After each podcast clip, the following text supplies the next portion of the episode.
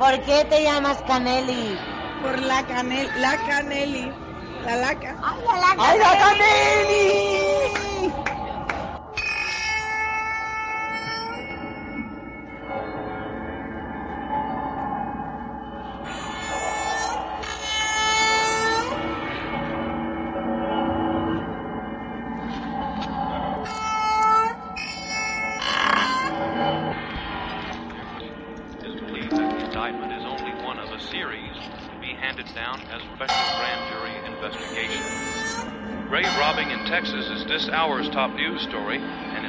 Led officers of the Muerto County Sheriff's Department to a cemetery just outside the small rural Texas community of Newt early this morning. Officers there discovered what appeared to be a grisly work of art, the remains of a badly O decomposed. sea, justo te estaba escribiendo eh, ahora mismo en este unidad de segundo al Twitter, le estaba- te estaba poniendo que ya no puedo más con las putas motosierras. O sea, es que no puedo más. O sea, no puedo más, eh, Berto. Me va a estallar la puta cabeza. Es que si veo una puta motosierra más, voy a chillar. Ya está bien. O sea, es que no puedo más. O sea, eh, estoy con Leatherface ahora mismo, con una resaca de puta madre. Viendo Leatherface, esto es un suplicio. Porque no me llamas para una trilogía, cojones. Eh, para el Star Wars, que son tres. O sea, yo no puedo más, es que son ocho. Me queda, eh, me queda la nueva. me queda la nueva y ya está. Y yo no quiero saber nada más. A mí no me vuelvas a invitar nunca más. Para no ser que sea para ver una película con su secuela, su correspondiente secuela. El Padrino y El Padrino 2. Yo no quiero saber nada en la tercera. O yo qué sé, o sea, no puedo más, de verdad, esto es un coñazo. Es que no, es que además es que son horrorosas todas. O sea, menos la 1 son malísimas todas las demás. Ya está. A mí no me interesa nada de rigor histórico. Yo voy a llegar ahí para decir que eso es una mierda. Punto y se acabó. O sea, vaya mierda de saga. Además no tiene nada que ver una con la otra. Si es que son todas un puto remake, ya está. No puedo más, no puedo más. No puedo más, esto es un suplicio. Me lo estás haciendo pasar súper mal. Bueno, os estaréis preguntando quién es esta persona histérica que me lanzaba esos improperios hace unos días por WhatsApp. Bueno, pues no es otro que nuestro invitado especial de este capítulo, que es Álvaro Terrible, no sé cómo quieres que te llame. Puedes llamarme Nancy, si quieres. Nancy Drew, cariño, ¿cómo estás? Bienvenido. Pues muy bien, muchas gracias. eh, muchas gracias, Alberto. Yo tampoco sé cómo quieres que te llame, Alberto, Berto, La Canelli. Bueno, pues estás en Ayla Canelli, así que vamos a mantener la fantasía. Perfecto. Me encantan, a mí me encantan las fantasías eh, y me encantan las canelis, así que Todo. Pues muchas gracias, muchas gracias por haberme traído aquí, muchas gracias por haber compartido este audio del que yo no te doy ningún tipo de permiso. Eh, no sé, eh, arroba policía. Arroba Policía Real. Eh, estamos aquí, pues nos ha juntado, eh, como la gente estará viendo ya por el título del programa, obviamente, y por la canción con la que hemos empezado. Vamos a hablar de una saga eh, bastante, bastante longeva en el género del terror y que además es un poquito para dar comer aparte. Hace poco hablábamos de Scream. eh, en este programa, incluso en la Canelli, tuvimos nuestro especial Scream que tuvo muy buena acogida entre vosotros, oyentes. Muchas gracias. Eh, yo creo que tú también eres fan de Scream. Pero, ¿eres tan fan de la saga La Matanza de Texas? No, siguiente pregunta. A mí no me invitaste, ¿por qué no me invitaste al de Scream? O sea, te trajiste a un director zucho, al otro, al J que sí, desde aquí te mandamos un beso, arroba J Linares. Pero no me da igual, yo soy más experto en eso. A mí, ¿pa' qué coño me traes a esta mierda? Que no me gusta la matanza de Texas. Es que ahora mismo yo sé que hay un barcelonés, un Javi Parra, que estará llorando sangre. Mira, desde aquí, Javi, te mandamos un besote, pero no entrabas, no encajabas en este perfil. O sea, encajaba una persona un poco más... eh, Desquiciada. sí, Quizá. como la saga. Un poquito más como la saga. Un poquito más así. Pero bueno, tú sí que es verdad que, aunque la manzana de Texas no sea tu fuerte, digámoslo así, eres, eres bastante experto en terror. Bueno, es que eh, si no, no lo soy en otra cosa.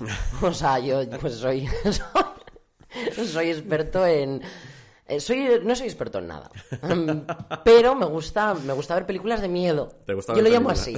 Las películas de miedo. De los fantasmas. De las cosillas. Porque bueno, tú eres colaborador asiduo de un podcast también, ¿no? El, ¿Cómo se llama el podcast de bueno, tu hermano? Por favor, y espera que ahora viene arroba promo. Arroba promo. Arroba promo. Claro, yo vengo de. Yo vengo. Yo vengo de la calle. Pero. Pero eh, más allá de eso, o sea, es verdad que yo, mi hermano tiene un podcast que es El Club de Medianoche y ahí a mí él me deja mi espacio para yo poder soltar un montón de improperios y cosas sin, sin ningún tipo de criterio, ni de conocimiento, ni de nada de esto. Y hay gente que lo escucha. Y, y ya está. Y son dos horas y media de truño. Eh, no, no, no, no, no, no, no. Es, es un tema. Lo estamos, lo estamos gestionando. Yo le digo, César, es muy largo. Y él me dice, que te calles. Y yo le digo, vale. Ya y ya está. Porque no es mío.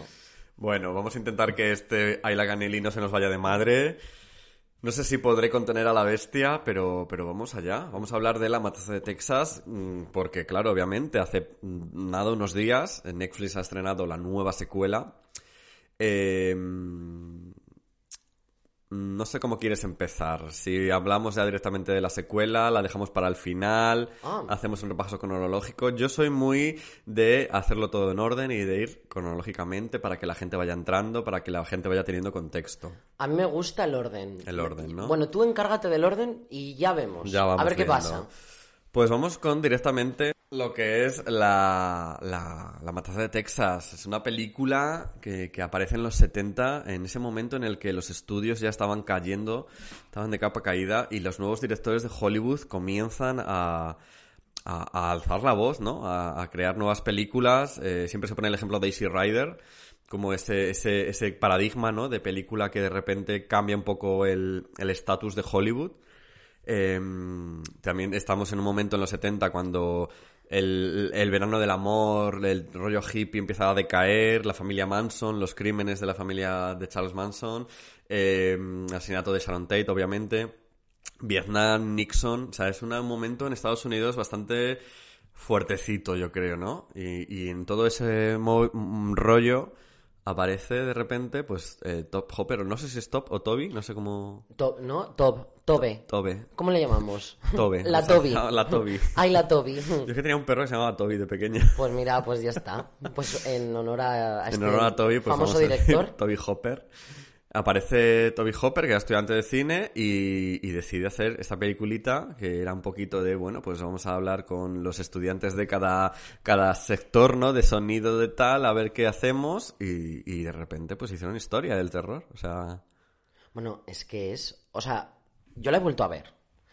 Porque, porque mm, dije, yo la he visto chorrocientas mil millones de veces, La Matanza de Texas, la primera.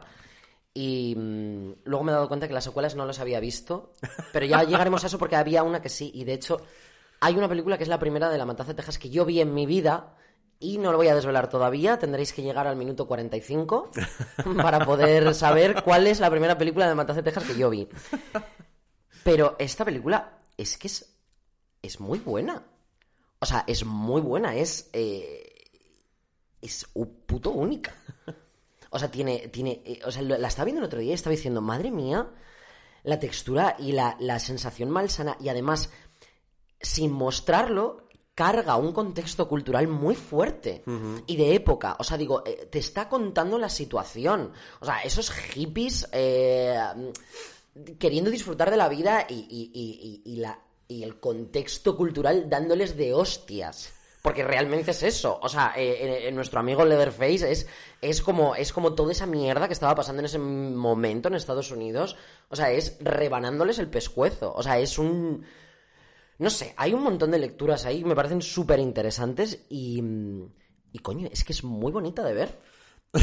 bueno, no sé, si, no sé si bonita de ver sería el adjetivo que yo utilizaría, pero sí que es verdad que al final yo también es una película que a la que he vuelto mil veces. O sea, yo llegué a estar tan obsesionado con esta película que cuando el momento de tener politonos en el móvil, que es cuando es como años 2000 y tal, yo tenía eh, los gritos de Sally, de Sally y la motosierra. Ay, pensaba que ibas a decirme que tenías la, la- el sonido de la foto. No, hija. Por favor, qué guay. Ojalá tuviéramos un botón. Harem- ojalá, el, como el de Say de RuPaul, pues... No, yo tenía los gritos y yo recuerdo que de repente me llegaba un SMS y era... Y, y mis amigos se asustaban en la universidad. Luego ya aprendí que quitar el sonido es lo mejor que puedes hacer en Sí. el móvil y ya lo quité para siempre. Tenemos un poquito de contexto. Yo hace poquito, eh, hace, unos, hace unos meses, eh, vi una película que me encantó, no sé si la conoces, es, eh, eh, se llama Lady in a Cage. con Olivia de Havilland, que No. es de un subgénero que me flipa, que yo eh, le acabaré dedicando una isla canel seguramente en un futuro, porque es el Hansploitation. No Ajá. sabes cuál, cuál es ese. No. Bueno, el Hansploitation es Hang, como de señora mayor, como de vieja. Pues es la exploitation de actrices venidas a menos en cine de terror. Ok. Que todas al final. O sea, rollo yo- Joan rollo Olivia de. Havilland haciendo Lady in a Cage en el año 64. Eh, Joan Crawford, Betty Davis. eh, todas acabaron. John Fontaine creo que también tenía una por ahí de unas brujas. Courtney acabaron- Cox. Poquito James Blunt. El momento legacy, el momento que han querido decir ahora recuelas con legacy characters. Que básicamente se, se refiere en meter a señoras en películas. Señoras corriendo, ¿no? En sagas. Pues eso ya se hacía en los 60 Muy bien. y se llamaba Exploitation. No hay nada inventado. No hay nada inventado, está todo hecho, solo hay que reciclarlo. Eh, y esta película, Lady in a Cage, consistía en Olivia de Havilland siendo una mujer rica, atrapada en su mansión, porque estaba como impedida, entonces de repente quedaba, se quedaba sola. Y mientras ella estaba eh, en ese momento como mm, impedida, que queda como atrapada en un ascensor que tiene además dentro de la propia casa, le entran a robar. O sea, unos punkis de la calle, bueno, unos punkis en los 60, pues imagínate unos eh, barrio vagabundos, le entran a robar y entonces la mujer está atrapada en el ascensor entre mm, el primer piso y el segundo de su casa. Es- sa- ¿Sabes a qué me está recordando esto? Es que me está recordando esto a la cuarta o la quinta parte de, eh, de Chucky. Que la chica eh, se queda como. Tiene como. Tiene como un ascensor y ella está paralítica. No sé por qué, pero me ha dado vibes. Eso- me, ha- esa- me han llegado ahí cositas en mi cabeza. De repente me he acordado de esa pobre chiquilla en silla de ruedas subiendo y bajando el ascensor. Esa es la sexta parte de Chucky. un bodrio. Pues, eh, y, y la forma en la que está rodada, o sea, no te estoy hablando del argumento, porque el argumento obviamente no tiene nada que ver con la matanza de Texas, pero yo viendo esta película hace unos meses yo pensaba, hostia puta, o sea, Top Hopper se la tragó en su momento, porque además, por fechas me refiero, el momento Midnight Movies y todo esto, le pilló seguro de adolescente, la vio, porque tiene muchos detalles de sobre todo de, de de la forma de rodar la película que tiene que es como muy de repente muy pues eso anti estudios muy iconoclasta. Y la película empezaba con un perro muerto en la carretera. Uy. que claro cómo empieza la matanza de Texas empieza con un armadillo muerto en la carretera pero se dice se comenta que lo que originalmente estaba en ese- en el guion era que iba a haber un perro muerto en, en la carretera que al final no se atrevieron por que igual era demasiado heavy poner un animal doméstico. Yo creo que se lo encontraron. Yo creo que ese armadillo se lo encontraron. O sea, yo creo que pusieron lo primero que había por ahí, porque se nota además un montón en la película, que es que es- se van encontrando las cosas, en plan de, pon eso. Pues sabes lo fuerte, que no se encontraron el armadillo. El armadillo está puesto a conciencia, pero lo que sí se encontraron, que sí que ya no tuvieron cojones de meter, y lo cuentan además en el documental de La Matanza de Texas, en una verdad incómoda, una verdad no sé cómo se llama, un caballo pudriéndose en la carretera. Y claro, eh, dijeron, esta es la nuestra. Pero al final dijeron, eh, mejor no. O sea, se, se llegó a grabar el caballo. No llegaron a grabarlo. O sea, lo, lo cuenta, lo cuenta, ahora no me sé el nombre, pero lo cuenta el que era responsable de, pues, todo el, el Top dirección de Hopper. arte. No, no era Top Hopper. Seguro que era él. El director de arte, que es el, lo que- el que se montó luego todos los muebles, todo el furniture de huesos y tal, pues el hombre este, que se dedicó a ir recolectando huesos de animales por todo Texas, eh, lo comentaba, dice que se encontraron a un caballo pudriéndose en la carretera y él dijo, eh, perfecto. Y al final los demás dijeron, eh, yo ahí no me acerco ni muerto, porque debería estar eso ya en descomposición, Debería estar pudriéndose. O sea, es que es lo que tiene, es lo que tiene la descomposición que te pudre. que te pudre por dentro. Eso y, eh, y las copas de, de Madrid sí. también te pudren por dentro. Madre mía, ya te digo cómo estoy yo ahora mismo. Eh, Sin comentarios. Entonces, eh, quería sacar a colación esta película de a Cage porque yo creo que es un poquito desconocida. Yo la conocí gracias a Horror Losers, que la hace poco, no sé por qué, qué, qué- qué hilo o qué movida hizo en Twitter, que de repente la puso y como ya te digo que yo siem- siempre estoy ahí a ojo visor de a ver qué nueva Handsploitation puedo ver. Me la, me la metí por el culito y, y bueno, pues eso, está difícil de encontrar, así que desde aquí hago un llamamiento que si queréis, yo os ayudo. Ahí lo dejamos. www.pirateo. No, a- desde ahí la Canelli condenamos el pirateo, pero os puedo indicar cómo conseguirla. bueno, eh, quería dar un poquito de contexto. Entonces, eh, Lady in a Cage obviamente no tiene nada que ver con el Slasher, que es lo que se desarrollaría después. De hecho, ha habido un debate eh, cruento en Twitter por lo que era de Slasher, lo que no, a raíz de la secuela esta de La Mancha de Texas que hemos visto hace unos días de Netflix. Pero claro, en el año, en los años 60, mm, este subgénero no existía todavía. Es que ahora ya se ha creado. O sea, digo, ah, ya está. Bueno, es que, a ver, ¿puedo decir que la gente es gilipollas? Puedes, puedes. Vale, pues la gente es gilipollas. O sea, ¿qué cojones? O sea, es que, por favor. O sea, en, en ese momento, yo en este momento, en, en cuando se hiciese esta película, porque yo no me he traído ningún tipo de papeles, yo no sé, yo no sé ni de fechas ni de nada. Yo solamente sé hablar sin saber. Deberíais estar viendo la cara de Álvaro mientras yo doy todos los datos con los papeles de la paella que tengo aquí. Yo tengo un panfleto ahora mismo con la cara de Leatherface que me está mirando todo el rato y eh, refleja mi vacío existencial que ahora mismo me, me representa bastante, este señor. Entonces, la gente es idiota. Ya está, no tengo nada más que decir. Continúa con tu Continuamos. bueno, tenemos el momento Proto Slicers, que yo siempre me gusta, me gusta re- remitirme, vamos, y es en general eh, lo que se suele hacer, a mm, dos películas, yo creo que seminales en lo que sería el, el, el slasher, el género, sobre, sobre todo de terror, el cambio de paradigma en el terror. Que está, estoy viendo la cara de Álvaro en plan diciendo, a ver qué va a decir, a ver qué va a decir. Yo, yo prefiero no. Estoy hablando de Psicosis y estoy hablando de Pepin Tomp. Vale. Aparecen casi en el mismo año y son dos películas que se suelen considerar un poquito ese momento proto-slasher de, eh, pues bueno, un villano. Bueno, es que lo son. Claro. O sea, digo, en concreto, Psicosis es, es la base. O sea, digo, tiene todos los. O sea, sigue todos los arquetipos de villano, de cliffhanger y de mm, doncellas casaderas eh, siendo mutiladas por un cuchillo. Ya está. No necesito más. No necesitamos más. Pues empezamos ahí un poquito. Y luego ya en, lo, en el 69 también tenemos una película que eh, también es bastante seminal en el terror, que es La Noche de los Muertos Vivientes de Romero. Mm, bueno, no ¿Qué me te gusta pasa? mucho. ¿No me gusta gusta mucho? mucho. No. Pero tiene, este punto de para, el cambio de paradigma es que de repente eh, de estas películas de ciencia ficción de los 50 donde el terror siempre venía de fuera, del espacio exterior, del comunismo ruso, eh, de repente es del propio dentro del, del propio país, de propia América. Son americanos que se levantan de la tumba para canibalizar a otros buenos americanos. Sí, sí, os- o sea, otra vez está dentro del, de- del contexto de su época y de lo que tú quieras decir. Pero que esa película es un rollo. ya está. Está muy mal hecho. Ya está. Seguimos, siguiente. Pero yo quiero acabar ya este contexto, quiero acabarlo ya, eh, hablando sobre una película de dos eh, maestros del terror, cuando todavía tampoco lo eran, o sea, cuando estaban también empezando, que estamos hablando de Wes Craven y estamos hablando de Somerset Cunningham. ¿Quién son estos dos pe- personajes? Cuéntanoslo, Álvaro. Pues mira, el segundo no sé quién es. pero, el primero es un tío súper majo, eh, que ojalá hubiera sido mi amigo.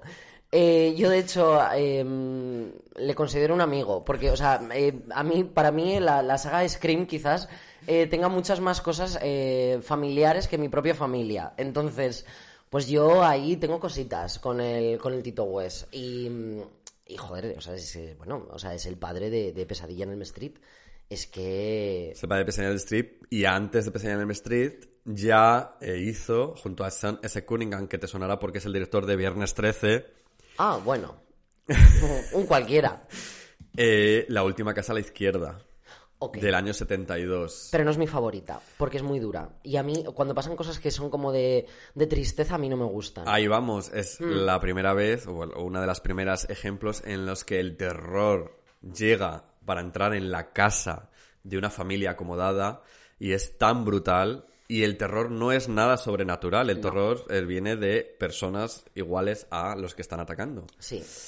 Y es físico. Es Y físico, es, dura. es muy dramático Y y estamos hablando del año 72.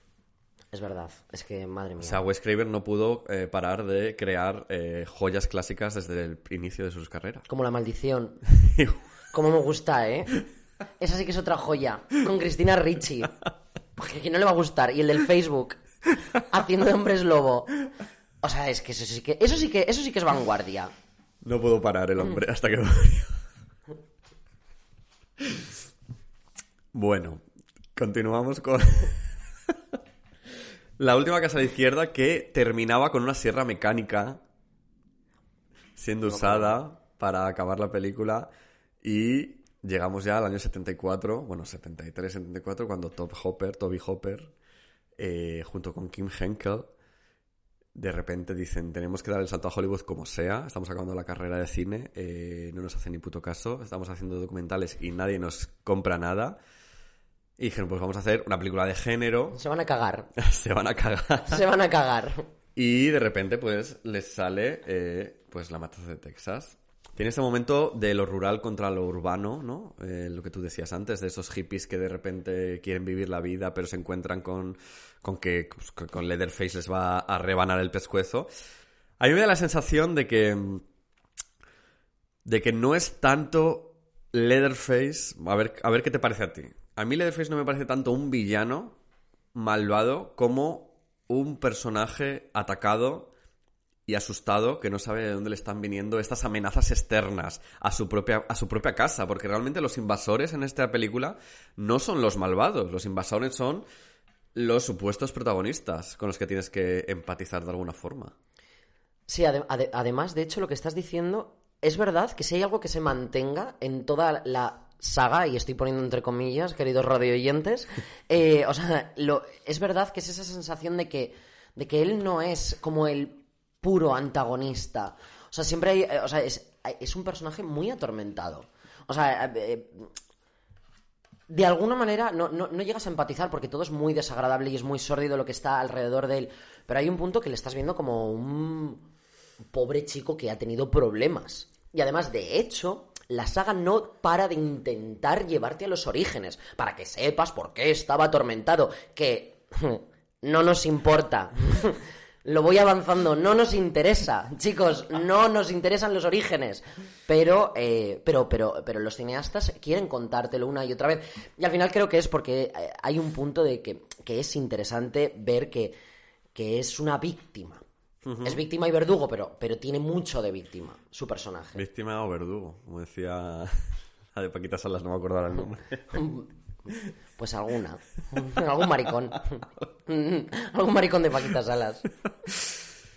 Eh, son personajes desquiciados, además, los de la familia. Eh, tenemos al, cocinero, tenemos al autoestopista. Además, me hace gracia porque en esta primera película ni siquiera se nombra a la familia. O sea, sabemos que es la familia y sabemos que cada uno tiene un nickname, pues cara de cuero, el autoestopista, el cocinero, pero no tienen nombres. O sea, llega a tal extremo la impersonalización de estos personajes que yo creo que es lo que realmente da puro pavor a la hora de, de- de enfrentarse a la película. Es tan cruda y tan... que no sabes de dónde está saliendo todo ese desgarro que, que es lo que realmente te asusta. Pero porque es eh, o sea, la, la sensación, eh, el otro día al verla, que luego además no me lo dan las secuelas, ninguna. Es la, es la sensación de lo imprevisible. Es como, madre mía, y, y la he visto, de verdad, yo creo que la Matanza de Texas la he visto como unas 10 veces, 10, 12 veces la tengo que haber visto. Y nunca me acuerdo exactamente. Me pasa, me pasa, o sea, hay películas que yo me sé las películas de memoria y me sé los diálogos. En esta película me pasa que no sé exactamente qué iba a continuación. O sea, cuando recogen al autoestopista, no, no recuerdo bien en qué momento se corta a él, o si le corta al, del- al chico de silla de ruedas, o, o- Y luego la parte de la cena, por ejemplo, nunca recuerdo cómo escapa ella, ni, ni recuerdo... eh, me, me volví a sorprender otra vez el montaje. El montaje es súper enfermizo. Está súper bien hecho. O sea, me, me, me consigue atrapar. O sea, a día de hoy no, no se ve como una película, se ve como algo muy vanguardista y como muy, muy retorcido. Y, y de alguna manera en mi cabeza no, no consigue... O sea, cada vez que la veo es como... Veo algo diferente. Me pasa, me, me pasa un poco eso. Y, y- y mucho de eso son también las líneas de diálogo y las actuaciones. De esa familia que, que sientes que es caótica. Insana. Es, es el mal. A mí, evidentemente, me siento súper identificado, pero bueno, pero... Con el abuelo, ¿eh? Con el abuelito. Tengo aquí una frase de Toby que decía, siempre quise hacer una historia sobre una familia disfuncional. Que, pues, pues muy bien. Pues Toby, muy bien. Desde aquí te mandamos un beso. Se basa además, eh, como ya pasaba con Psicosis, se basa en el asesino real, en eh, Ed Gein, que era un asesino de que su carrera iba a decir...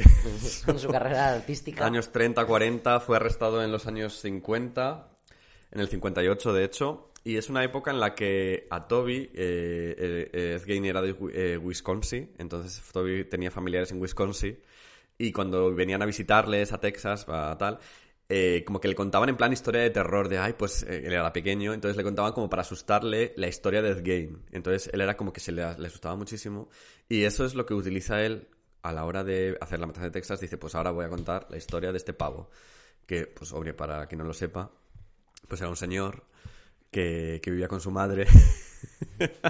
es un poco psicosis meets la matanza de Texas realmente, No, porque los- las dos se películas se basan claro. eh, en él. Entonces es un señor que vivía con su madre y su madre era pues la típica católica, apostólica, todas las mujeres son unas putas, aléjate de ellas. Y ahí va todo bien. Por lo que sea, iba bien la cosa. Pero, ¿qué pasa? Que la madre muere. A ver, es que... La madre muere y, Es que- y deja al pobre señor, eh, bueno, hombrecito en ese momento supongo, un poquito huérfano y, y ¿qué hace el señor? Pues la embalsama. No tenía otra cosa que hacer. Hay que redecorar la casa, dijo. ¿Por qué y, no? eh, empieza él como a desarrollar una psicopatía en la que eh, empieza a mantener conversaciones con él mismo, pero como si fuera su madre, o sea que es psicosis literal. Eh, y empieza también a ir al cementerio, a desenterrar huesos, empieza a de repente coleccionar huesos, a desenterrar cadáveres y comerse los cadáveres. Y llega un momento en el que todo esto explota y pasa a la acción a asesinar gente también. Bueno, bueno, es que, a ver, ¿qué, qué podemos decir de Gein que no se haya dicho ya?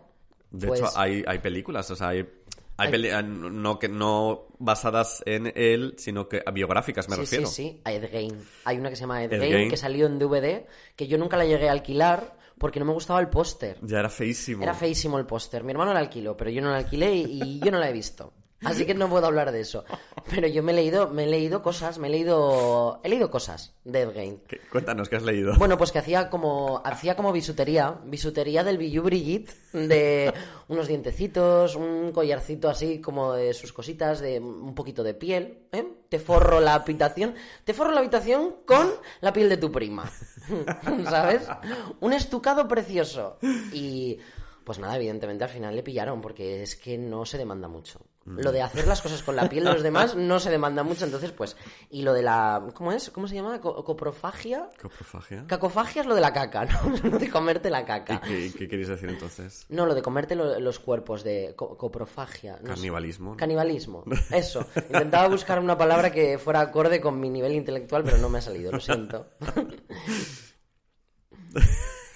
Estaba acordando lo de ayer, que, que me decías, no podemos decir a qué hora estamos grabando. Es la hora bruja. Es la hora bruja, son las 12 de la noche. O la una de la mañana, no lo sabemos, queridos radio No lo sabemos, estáis ahí en las ondas, acompañándonos esta noche en vuestros viajes por carretera. Siempre he querido ser este punto, además, que, que me- que nos da paso un poco, si quieres, para la secuela. Este Bueno, momento eh, radiofónico, acompañándoos en, en vuestras rutas por Texas. ¿Qué tal estáis, queridos radio, radio oyentes? Pero bueno, podríamos estar hablando horas y horas sobre la original, sobre la Matanza de Texas original, la principal. La original. Porque además digo la principal porque al final luego todas las secuelas vuelven a ella. Las secuelas lo que hacen es rechazar a la anterior secuela y volver a la original. Es que- constantemente. Pero bueno. Un hito en el cine, La Matanza de Texas. Si no la habéis visto, por favor, vedla ya. O sea, no sé a qué estáis esperando. O sea, es... Es que bueno, o sea- sea, me parece, póntela con los cereales. con Tú te pones los Choca Crispies, estos, te pones los Choco Crispies, el tazón de leche y te pones la matanza de Texas, que eso te deja un buen Sí, regustillo. sí, sobre todo la escena de la cena. Ay, qué horror, de verdad, es que es jodida, ¿eh? Que la escena de la cena, por lo visto, duró 27 horas de grabación. O sea, tú que eres productora, No, no, no, no, no. Esa gente lo, esa gente lo pasó tan mal. Y eso también lo he leído. En, en folletillos. Lo he leído en algún folletillo que la, la gente lo pasó muy mal. Fue un poquito abusivo. Hay fotos rodaje. por ahí que están todos como muy sonrientes, pero eso es mentira. mentira cochina, esa gente estaba jodida. Y además se nota un montón en la película. Sí. Se nota muchísimo que esa gente está mal, está cansada, tiene ganas de irse a casa y de dormir. Y de tiene ganas de ponerse un podcast de Ayla Canelli, eh, tomarse un lorazepam y, a dormir, mi estrella. Y dejar de estar vomitando por las esquinas como estaban, con toda la comida pudriéndose, mientras los focos la estaban ahí eh, dándoles todo el calor en Texas en verano, además. O sea, imagínate. Qué horror. Qué, qué horror, ¿eh? A mí lo que, lo que siempre me ha flipado de, de la primera, lo que ya sí que te digo que digo, mira, es que esto es imposible de volver a replicar, es ese grito final de, de Marilyn Burns, de Sally, eh, cuando ya consiguió ir y empieza como, está como gritando, llorando, pero empieza a reírse, pero está histérica, pero está loca del coño. Eh, es increíble. Esa escena es la hostia. Y eso está rodado además, es que es muy fuerte cómo está rodado, o sea, el, el Leatherface con, con los últimos rayos de sol ahí, o sea, es, es, es puta historia del cine. Ya está, es la hostia y ese grito es maravilloso y esa señora llena de sangre. Yo me encanta. ¿Qué quieres que te diga? Un 10. Con el amanecer le preguntaban a Marilyn Burns eh, cómo, cómo consiguió llegar a ese punto, ¿no? A, ese, a esa histeria. Y dice que simplemente le dijeron que tenía que volver a repetir la escena, otra vez. Y dijo, ya no puedo más. Y entonces ya... O sea, no es la primera escena. Wow. De hecho, es como, por lo que cuenta ella, ya habían grabado todo y ella ya se había ido a su puta casa. Y la llamaron y le dijeron, cariño, ha habido un fallo, no se ha grabado, tienes que volver. Y entonces ella dijo, eh, estáis puteando. Y entonces ya le dijo, mira, eh, me río por no llorar. O sea, es que es básicamente me río por no llorar, pero ya en plan histérica del coño. Pues, pues mira, vamos a decir que muy bien por ella. Muy bien por Marilyn. Marilyn Burns, que eh, falleció en 2014, pero consiguió hacer cameo en dos secuelas más, de las cuales la pobre no tuvo mucho ojo a la hora de hacerlo. Pero llegaremos, llegaremos a eso. Estamos en el minuto 30, quedan 15 minutos para el 45 que tú decías que ibas a dar la exclusiva. Ahí daré las campanadas. Ahí nos- ahí la, la Canelli servidora nos tomamos las uvas este año con vosotros. Pero vamos a ya retomar el momento radiofónico que estábamos haciendo antes. Y vamos con la segunda, la secuela. La Matanza de Texas 2. Casi 10 años después, Toby vuelve a las andadas, escribe también y dirige eh, la secuela. Que, a ver, al final la Texas fue un exitazo increíble en este circuito de movie- eh, Midnight Movies y, y tal. Por lo visto no vieron un duro, también te digo, porque hubo- la mafia se metió de por medio y hubo chanchullos ahí tremendos que al final ninguno de los productores reales, que todos los que estaban haciendo eh, los actores, los, el equipo, todos tenían como participaciones y al final la mafia se llevó todo. Wow. Pero, un exitazo. Eh, todo el mundo se pregunta, ¿por qué no hay segunda parte? ¿Por qué no hay segunda parte? ¿Dónde está la secuela? Bueno, pues llega el año eh, 1900. Rebusca, rebusca, que yo, yo no lo 86. sé. Y nos llega la secuela. ¿Tú qué opinas de esta secuela directa? De esta primera secuela directa. Yo no lo había visto. ¿Vale? Cuando a, tú a mí me contactaste vía paloma mensajera y me dijiste, hey Álvaro, ¿te apetece hacer una, eh, un monográfico de la matanza de Texas? Y yo dije, vale, pero yo no he visto ninguna. Entonces, o sea, me había visto evidentemente la primera y luego me había visto las, los remakes y tal. Em, yo no había visto ni la segunda, ni la tercera, ni la cuarta, ni nada de esto. Eh, yo flipé bastante. Flipé bastante por un montón de cosas. Primera, yo no, yo no sabía que estaba dirigida por, por Top Hooper, lo cual me pareció muy guay. Y que, recuperé- que recuperase todo el cast, incluso a los muertos. Mola mucho porque realmente eh, es una secuela en toda regla en términos de que el- los escenarios cambian, hay más muertes, eh, es todo el doble. Es un poco como lo que decía Randy, ¿no? De Scream, es Sí. como el doble de todo. ¿Quieres una motosierra? Bueno, pues aquí tendrás dos motosierras. Y habrá una pelea de motosierras. Debo decir que me parece, eh, no es perfecta, pero bajo mi punto de vista tiene un montón de cosas que la hacen muy interesante y además a mí me llevó y me, me trajo todas las reminiscencias también que luego he visto que ha, que ha adoptado eh, Rob Zombie para su cine con la Casa de los Mil Cadáveres. Claro, yo pensaba que La Matanza de Texas 1 era la principal referencia de Rob Zombie y eh, después de ver esta dije, ah, no. Es la Ya. 2. Ujú, totalmente. Porque tiene toda la imaginería y ese tercer acto eh, bajo tierra y demás es, es la casa de los mil cadáveres totalmente. Que además, ahora que dices lo de Rob Zombie, tenemos a Bill Mosley, Claro. que es uno de los actores fetiche de Rob Zombie, que hace casi su debut eh, en esta película. Que además no sé si sabes cómo Toby eh, llega a contactar con Bill Mosley para que haga ese personaje de Chop Top, que es como el hermano que estaba en Vietnam. En la primera ya se, se menciona ese hermano que está en, en la guerra. Él ha vuelto de Vietnam y lleva a cuestas a su hermano, el autostopista muerto, el cadáver que tú decías. No sé si sabes cómo, cómo contacta con. Cómo, cómo llega a conocerse. No, pero me estoy oliendo que me lo vas a contar. Hombre, claro que te lo voy a contar, porque La Matanza de Texas fue tan el boom y tan famosa que eh, dio pues muchas especie de parodias o de eh, películas hechas por pues eso, estudiantes y tal. Y una de ellas se llamó eh, The Texas Chainsaw Manicure.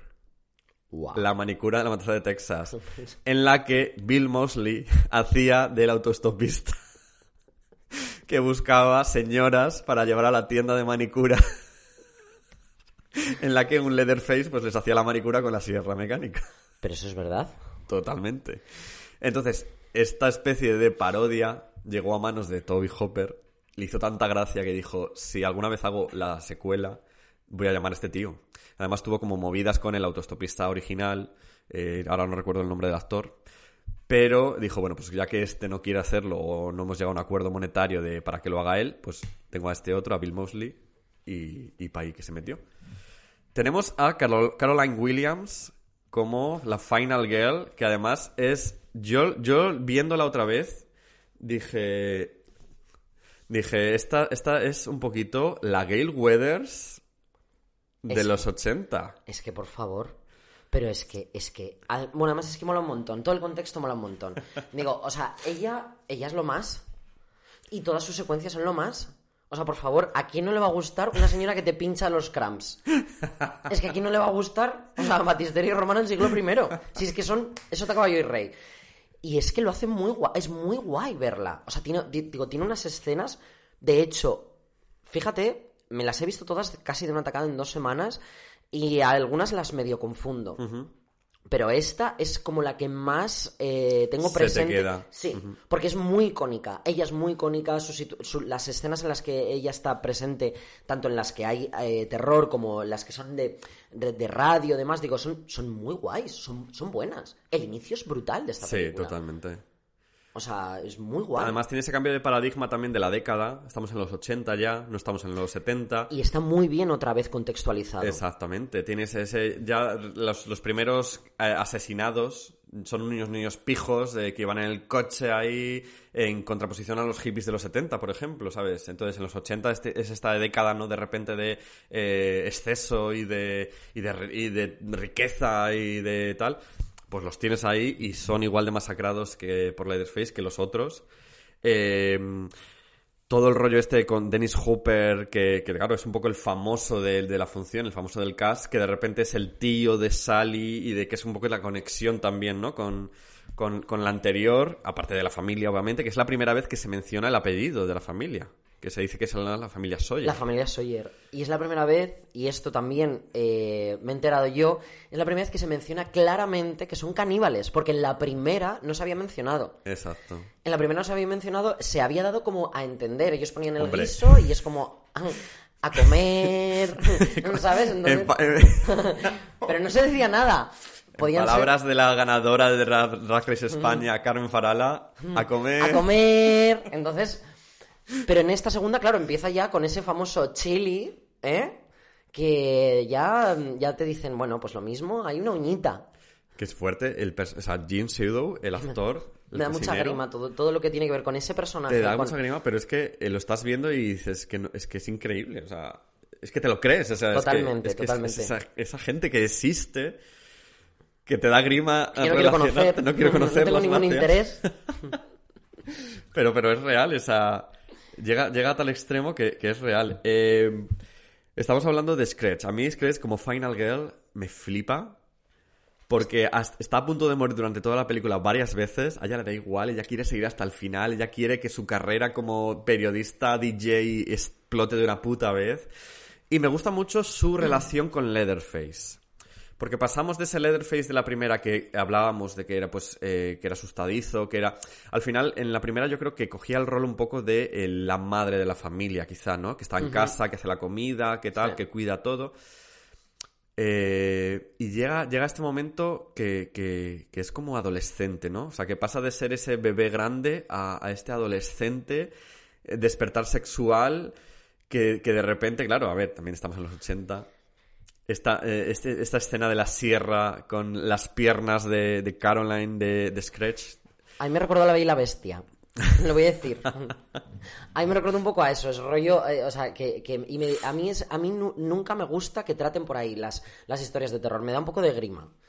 Porque es como, no, ese señor, es que odio cuando empiezan a, a- cuando le dan un, un aspecto un poco más, em, ¿cómo se dice? No sé la palabra. Sexual, quizá. No, más débil, ¿sabes? O sea, más vulnerable. Vale. a- al villano, a mí ahí siempre me pierden. Entonces esas partes nunca me terminan de, de gustar cuando se enamora de la, de la chica, o sea, lo de la mujer y el monstruo. Sí. O sea, ese, ese rollo. Sí. A mí ahí me pierde un poco. Pero bueno, es verdad que, que- que tiene, tiene, es simpático, porque al final, o sea, otra vez nos regala escenas, mm, pues como lo de la sierra, entre las piernas de la pobre mujer esta, que eso es un, eso es un temita. The Sex and the South. Bueno, lo tenías apuntado por ahí. Sí. Lo tenía que soltar. Yo voy soltando. Yo creo que se me entiende. A mí me parece curioso porque, porque ya te digo, yo no considero realmente a Leatherface un villano como tal de qué malo soy, que Michael Myers, de el origen del mal y todo este rollo que nos quieren vender con Halloween, por ejemplo. De es que es el mal encarnado en una persona, ta, ta, ta. Mira, no.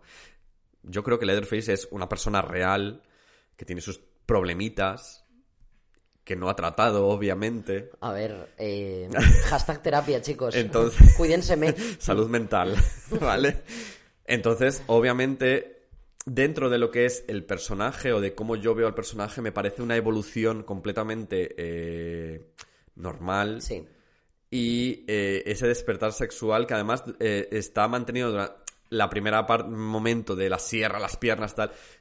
Te quedas un poco así como que está ocurriendo, pero sí que es verdad que luego durante toda la película, esa relación que se crea entre ellos dos, esa conexión que tienen, al final es lo que la acaba salvando a ella, también te digo. Sí.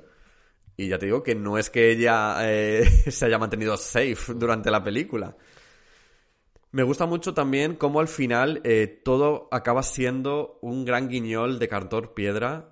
Ese- esa especie de, mm, de Funhouse, porque además eh, la casa de esta de el Funhouse era una película de Toby Hopper también, que Es unos años verdad, no me acordaba. Es verdad. Y, y tiene ese momento de, pues, de tren de la bruja casi, ¿no? De... Yo es que a mí, a mí me das unas luces de feria. A mí me das unas luces de feria, un poquito de cartón piedra. Y cuatro cositas más, cuatro máscaras así mal hechas, asustando a gente, y a mí ya me has ganado. O sea, eh, yo viviría, en, yo viviría en, un- en uno de esos terrenillos. En un set de eh, 50 euros. A mí, es verdad, y, y esa parte, que además, una vez más, me vuelve a recordar a toda la parte de- de- del final de, de, mm, de La Casa de los Mil Cadáveres, de, de Rob Zombie, eh, a mí ese, ese, esa estética me gusta mucho. Entonces, es verdad que esta película me ganó. Me ganó en por varios sentidos. Y luego, el arranque me parece brillante. O sea, el arranque con ese montaje paralelo de carretera versus la, mm, eh, la, la- la- la estación de radio. O sea, me parece muy guay. Está muy bien montado, la música es divertidísima. Y una vez más, te plantan el contexto. O sea, tú estás viendo la película sin, sin, sin saber nada y estás viendo que es 1990 o 1985. ¿Sabes? Sabes dentro del contexto. Sí. Por la música, la estética, esos Exacto. neones, las luces, la cámara, la texturilla, ¿sabes? O sea, no sé. Muy fan. ¿De qué estamos hablando? Estábamos hablando de eh, La Matanza de Texas 2. Ya estamos, yo creo que de acuerdo que es de las mejores secuelas, Sí. eh, sin duda alguna. Porque además, obviamente no es porque esté hecha por el mismo creador, sino porque además también recoge el testigo directo de, la primera y lo respeta de alguna forma y, y va por todas con ello. Algo que no hace, yo creo, la tercera parte de esta saga, Leatherface se llamó, Que además eh, se sabe, se supo, vamos, eh, que hubo varios directores que la rechazaron. O sea, New Line Cinema quería hacerla a toda costa, quería hacer una tercera parte. Y a cada director que se la proponían, director que la rechazaba, hasta que dieron ya con el pobre. eh, no sé dónde le ha apuntado el nombre aquí, Jeff Byrne, que dijo, sí, lo hago yo. ¿Por Y- qué no? Y claro, luego él contaba eh, que decía que, que cada vez que iba por Hollywood hablando con, conociendo directores y tal, ah, tú eres el de Leatherface, ah, pues a mí me la ofrecieron y la rechacé. Y que le pasó varias veces. Me, me llama la atención porque uno de los directores a, las que- a los que le propusieron Leatherface fue a Peter Jackson. Que además en el año 90 Y luego está Viggo Mortensen, o sea, tiene, digo, ay, Ah, mira los vibes, fíjate, ¿eh? fíjate. Tiene vibes a la Tierra Media. Sí, sí, sí. Porque es un poco un, un orco, ¿eh? Un es un poquito un Urujai. Tenemos a, tenemos a, a Viggo Mortensen, como tú has dicho. Y a mí lo que me da rabia de esta película, de esta secuela, es que el guion es horrible, es nefasto. Tuvo muchos cortes también y, y hay, veces, hay escenas que, que- que no sabes qué está ocurriendo. Se nota, o sea, se nota el Se nota, se nota la tijera, no sabes qué está ocurriendo y además que no tienen sentido con lo siguiente de después. Me da mucha pena, porque luego, por ejemplo, el, el final alternativo, o sea, tuvieron que grabar un final alternativo porque decían que era muy tal. El final original está en YouTube y lo podéis ver. Y la verdad es que el final original dices, joder, es que de lo malo que es ya todo, me quedo con este final, ¿sabes? ¿Y qué, ¿Y qué pasa? Pues al final, no sé si tú recuerdas la, la 3, bueno, si no recuerdas, la has visto antes de ayer. A ver, vamos a empezar. Yo voy a empezar a contextualizar. A partir de aquí, yo a partir de aquí he visto las películas en, en varias ocasiones, o sea, rollo, en varias veces porque me daba mucha pereza y las he visto probablemente de resaca. Entonces, yo no me he enterado mucho de lo que va pasando y aquí las empiezo a mezclar. Entonces, pues yo no me acuerdo cómo acaba. Sé que sale Viggo Mortensen, sé que sale de Leatherface, porque se llama así la película, y que, y que, la, y que la motosierra es una horterada. Y ya.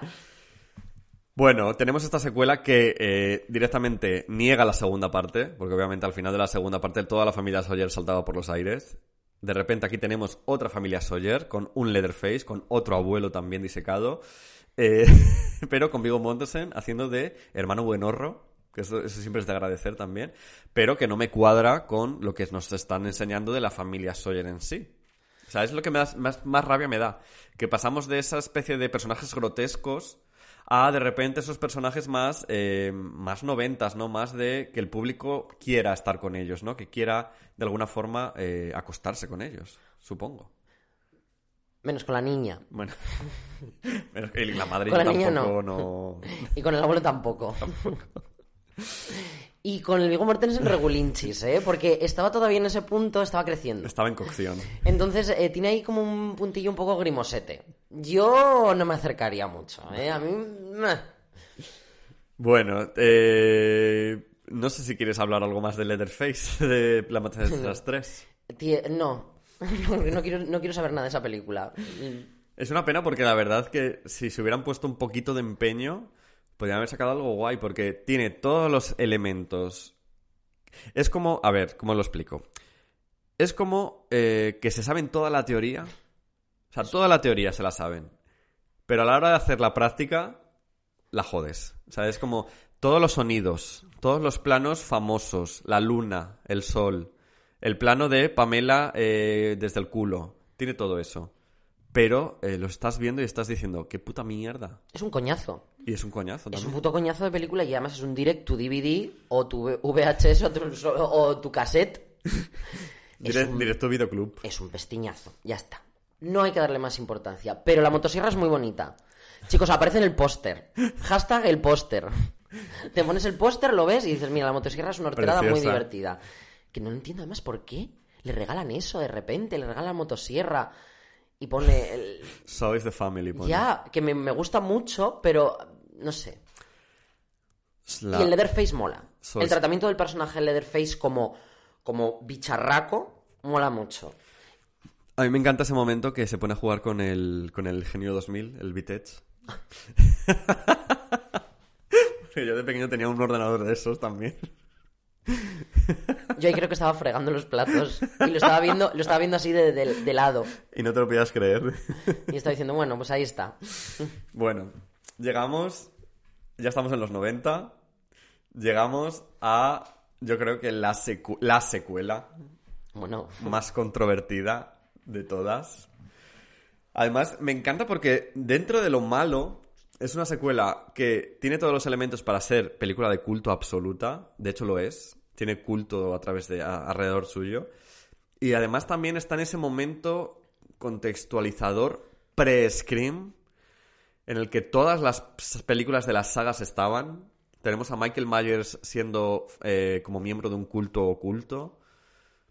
Y de repente eh, tenemos a esta familia Sawyer Slaughter, como quieras llamarlo, con eh, Matthew McConaughey a la cabeza, que resulta que son eh, también como una especie de agentes de los Illuminati. bueno. Estamos hablando de... Cuidado porque tiene dos títulos. De The Return to the Texas Chainsaw Massacre. Pero como el agente de Matthew McConaughey quiso detener el estreno, tuvieron que remontarla y acabó siendo The Texas, Chainsaw- eh, The Texas Chainsaw Massacre The Next Generation. Pero como que lo intentó detener el- Claro. el, agente de O Matthew sea, McConaughey. estamos hablando de una película que se, que se planificó para estrenarse en, lo- en el año 94, 95, que es, ya te digo, el momento pre-Scream, pero que consiguieron de alguna forma detener su estreno porque Matthew McConaughey empezó a ser ya famoso y René Zellweger también. Justo está en ese momento que empiezan ya como a despuntar y dice, eh, acaban de hacer esta mierda, no podemos permitir que se estrene esta mierda. Y eh, al final eh, consiguieron estrenarla en el año 97. O sea, hasta el año 97 no se consiguió llevar a directamente a vídeo, también te digo, la matanza de Texas, la nueva generación. Ese mismo agente que le dijo que era buena idea que con un mando a distancia subiese y bajase la pierna. O sea, es, es esa misma clase de persona El mando universal que en toda casa de los 90 tenía que estar. que tenía que estar y que pues te cambias la tele, te haces tel- el café o te subes o te bajas, eh, te haces flexionar la pierna. Pones el teletexto. O sea, bueno, yo debo decir, no sé, mm, Canelli, qué hora es, pero yo debo decir, debo confesar que esta es la primera matanza Lo de Texas que vi. ¡Lo sabía! Yo esta película la vi borracho. Pero ¿sabes qué? Que la mía también fue la primera. Fue la primera matanza de Texas que yo vi también. Hashtag chillando. O sea, ¿cómo es este momento? Pues Estamos ya en el minuto cincuenta y tantos, da igual. Muy fuerte. Muy fuerte. Yo esta película me la alquilé con mi hermano porque queríamos ver La Matanza de Texas. Exacto. Entonces yo quería ver, yo quería ver La Matanza de Texas original y a mí me vendieron este truño. Y yo nunca se me olvidará que yo tenía guardado en mi cabeza el momento en el que eh, el momento en el que la, la, la, la, tía esta, la loca, Sí. le está dando con un palo a la otra en una secuencia completamente delirante y maravillosa. Y yo me acuerdo de estar viendo esa secuencia. Creo, yo no sé si estábamos borrachos o estábamos cansados o me, me había quedado dormido, yo qué sé. Pero lo recuerdo como algo medio onírico. Y de decir, ¿qué mierda es esta? De haber tirado eso en el sofá con mm, 12 años o con 11 años, yo qué sé. Y decir, ¿qué mierda es esta? Y ese es mi primer recuerdo de la matanza de Texas. Esa señora dándole con un palo a René Zellweger. O sea, ¿qué mierda de recuerdo es ese? Yo tengo el recuerdo de, eh, obviamente, Leatherface en drag. Bueno. Yo, es que Yo no- creo que es lo más comentado de la película. yo no llegué ahí. Yo he llegado ahí ahora. Yo he llegado ahí ahora y por los memes. O sea, digo, pero yo no, vi- yo no, no terminé esa película. Yo esa película me vi como la mitad y dije, esto es una basura. Ahora lo puedo ver con, con ojos de gilipollas y lo veo pues como decir, pues ahora, ah no, ahora todo lo que es una mierda es guay. Porque ahora som- somos esa clase de gente. Entonces yo, yo también, ¿eh? Yo también, yo más. Yo también soy un gilipollas. Yo más. Entonces, eh, yo lo veo y digo, ay, mira qué divertido. Es como, eh, es como un Twin Peaks. No. Un poquito... Bueno, yo lo, ese rollo. lo he sentido mucho. O sea, esta vez viéndolo, ha habido momentos que dije, o sea, parece una película protagonizada por la secretaria de Twin Peaks. claro, o sea, yo, eh, o sea, lo, lo- lo he, eh, digo, es muy loco. O sea, tiene unos diálogos muy fuertes. Pero muy fuertes. O sea, por favor, ese momento en el que esta señora, se- bueno, que es mi personaje favorito, no sé ni cómo se llama. La señora esa, la que está ahí en la inmobiliaria, que le enseña las tetas al de la, al de la gasolinera. Esos tetotes bien puestos que tiene. Claro que sí, pero qué maravilla es esa. Es Yo creo que es los 90 condensados en una sola película. Y por favor. O sea, Girls y la nueva generación de la Matanza de Texas, por favor. Y, y los planos, o sea, y la texturilla horrorosa que tiene de videoclub. Es que mira las, todas las notas que yo tengo de esta película. Bueno, pues, eh, pues, pues ve, ve despachándolas todas, o sea... Porque claro, luego... Y, eh, bueno, da igual. Tú dirígeme. Yo suelto mierda. Yo creo que esta, peli- esta, peli- esta secuela tiene la fama de ser la peor, pero yo creo que, fíjate, es por homofobia. Uy, Yo creo que eh, mm, es tan camp y tan tras que es, es algo que los, nosotros los maricones, como tú dices, queremos ser gilipollas. es una forma de decirlo, pero Sí. adoramos eso, adoramos ese punto. Y, y al final, ese giro de The Leatherface drag, yo creo que no sentó bien en su momento a los fans del terror rollo... Pues tú ya sabes, que huelen un poquito a... a los pajeros. Los que huelen fuerte. A los pajerillos, de estos que tienen así los granetes.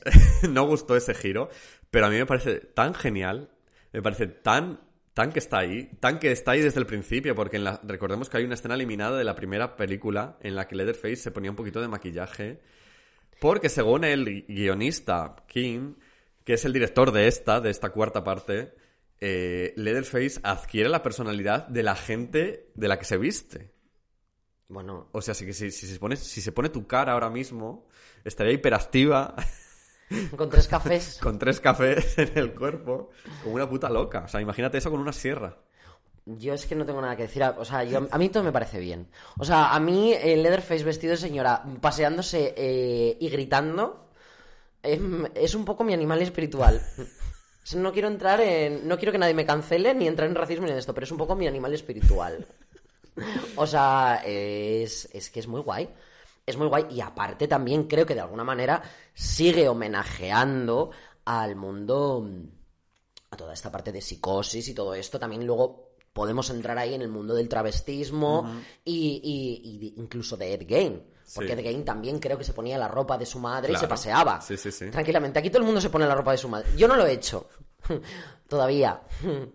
Pero, ¿eh? bueno, yo no, yo no. No he tenido, no he tenido ese, ese impulso, pero nunca se sabe. Nunca se sabe. En cinco años pueden cambiar las cosas mucho. Eh, yo diseco a mi madre, le meto un martillazo, la diseco y me paseo. Si hay que hacerlo, se hace. Y me parecería bien. O sea, me, me parecería, me parecería, me parecería bien, estaría acorde con, con la nueva generación, que es lo que hemos venido a hablar y no de mi madre disecada. Ay, por favor. O sea, eh, me encanta Leatherface de, de, de drag, travestona. Fíjate que también está este momento en el que los eh, activistas... mm, que es verdad, o sea, existe ese momento en el que se identificaba lo malo con lo queer, con lo... Los villanos siempre eran maricas. Pero yo creo que, por- que precisamente este no es el ejemplo. O sea, no van por ahí los tiros en este, en este ejemplo en concreto, creo. Y a mí, a mí eso, a, mí hay un punto donde eso siempre me enfada un poco. Me, enfada un poco porque al final eh, no, deja de ser lo que al final hemos mamado y hemos visto como el, queer, el, el- villano, y es como... a mí eso me enfada. Y yo creo, yo creo que sí. Yo creo que aquí una vez más vuelven a, a pecar de eso. Decir, uh, vamos a ponerle con maquillaje porque así va a dar más miedo, va a ser más raro y va a ser una situación más tal. Pero a mí me gusta. Porque el póster es muy bonito. Es un- una señora con una motosierra y con unas medias de rejilla. Pues yo compro. O sea, caigo rendido, lo siento chicos. O sea, me gusta. Pero yo creo que sí que sí que cae en ese, en ese tema de, bueno, de vamos a ponerle con maquillaje y vamos a ponerlo, vamos a ponerle un punto travesti, porque así entonces tiene ese punto más sórdido. Y a mí se me toca un poco los cojones. Pero yo creo que realmente en la película el que menos miedo da es precisamente Leatherface. Bueno, el que da miedo es el director de fotografía. y, y la que muere la primera. Esa sí que da miedo. Madre mía, la actuación. Bueno, bueno. Es que no puedo ser más fan. El momento que le atropellan al otro pobre, que está todo tan mal hecho. Ese director de fotografía. ¿Qué estaría pensando ese pobre chiquillo? Bueno, di- diremos que eh, el guionista de la original, que es el director de esta cuarta parte, ya lo hemos dicho, eh, la concibió como si fuera una parodia realmente de la original. Se nota también ese Se punto. nota. Yo creo que no se llegó a entender del todo entre cortes, entre mm, agentes que querían pararla, entre tal. Perdimos un poco el norte Y ha pasado a la historia, pues eso, como la peor pe- secuela de, de toda la saga. Yo creo que merece un revisionado. Y un revisionado además, eh, pues con este ojo un poco más camp, quizá, digámoslo así. Porque eh, yo diría que hay secuelas peores. Sí, sí, vamos, o sea, de, lejos es la... Es muy divertida. La, la 3 es mucho más aburrida, por ejemplo. O sea, ya en términos de, de- de aburrimiento, diversión, la tercera es mucho más pestiño. Esta es, en esta pasan cosas constantemente y son muy divertidas. Y, o sea, digo, pasan cosas que no te dejan indiferente. A mí, a mí me sorprendió mucho. Mira, te voy a decir una cosa que me gustó, pero que me gustó además de decir, me parece muy guay, muy de genio, quien lo haya pensado. Si te acuerdas al principio cuando están con las fotos de, de promoción, que meten el efecto de Sí. los cadáveres, Sí, que es el efecto típico, pues dije, hostia, esta idea, qué guay. eso está muy guay. Eso está muy guay, ese efecto que, por cierto, suena en todas En todas. O sea, ha sido como, eh, por favor, ¿puede dejar de sonar ya? Llevo dos semanas escuchando ese efecto. Me voy a la cama, parpadeo y veo el... O sea, o sea es, es horrible, pero aquí, aquí está también, otra vez está bien metido. Y en la última está muy bien metido. También lo digo. Ahí lo dejamos. Bueno, pasamos ya a los 2000. Los 2000, ¿qué ocurre? ¿Qué ocurre en el terror en los 2000? Pues que empiezan los remakes, empiezan a salir los remakes y La Matanza de Texas llega a ser pionera también, en ser el primer remake de un clásico de terror que aparece en el año 2003, incluso porque eh, Amanecer de los Muertos es de 2004, desde 2004, ¿no? No, El Amanecer de los Muertos es previa a esta. ¿De 2000? Yo creo que sí. Mm, El La de Zack Snyder. sí. Esa yo creo que es previa a Vamos esta. a verlo. Vamos a verlo. Siempre tenemos este momento. Rigor, rigor. Rigor mortis. Rigor mortis. Rigor mortensen. Pues cariño, tengo que decirte que estás en l- grown, estás Una en vez más. lo incorrecto. Vaya por Dios. La Matanza de Texas es 2003, es la pionera, Amanecer de los Muertos es de 2004. Ah, qué fuerte. Sí, cariño, O sea, tiene tiempo ya, ¿eh? tiene tiempo. En la leche. Yo se la fui a ver al cine ya. Tenemos a Marcus Nispel eh, dirigiendo ya, Michael Bay produciendo. Ese, claro, has dicho, llegan los 2000 Entonces, ¿quién llega con los 2000 Pues Michael llega Bay. Michael Bay con sus Transformers y sus explosiones. Y con muy buenas ideas. Porque Michael Bay decidió revitalizar el género de terror mm, con, con- con esta. eh, también, bueno, enganchó varias, ¿no? O sea, hizo esta, hizo. eh, ¿Cómo se llama? La de, de, eh, El horror de Amityville. Es verdad. También hizo la de la eh, pesadilla en el Street, que es horrorosa, es la peor. sí. Pero esta, esta es una fantasía. Esta está muy bien. Yo tengo un problema con ella. Yo ya cuando se estrena, yo ya era muy fan de la original, en 2003, con 12 años o 13 o no sé cuántos tenía ya en ese momento. Entonces, claro, yo era un niño muy... eh, que estaba empezando a ser cinéfila con los fotogramas, leyendo los fotogramas todo el rato, entonces era muy repelente, eh, un poquito snob. Entonces yo ya iba con la ceja un poco subida. Los que me conocéis ya sabéis que la ceja en general la suelo tener subida todo el rato, 24/7, pero esta vez más. Entonces, no me gustó. No me gustó porque, porque, claro, para mí me pareció una blasfemia.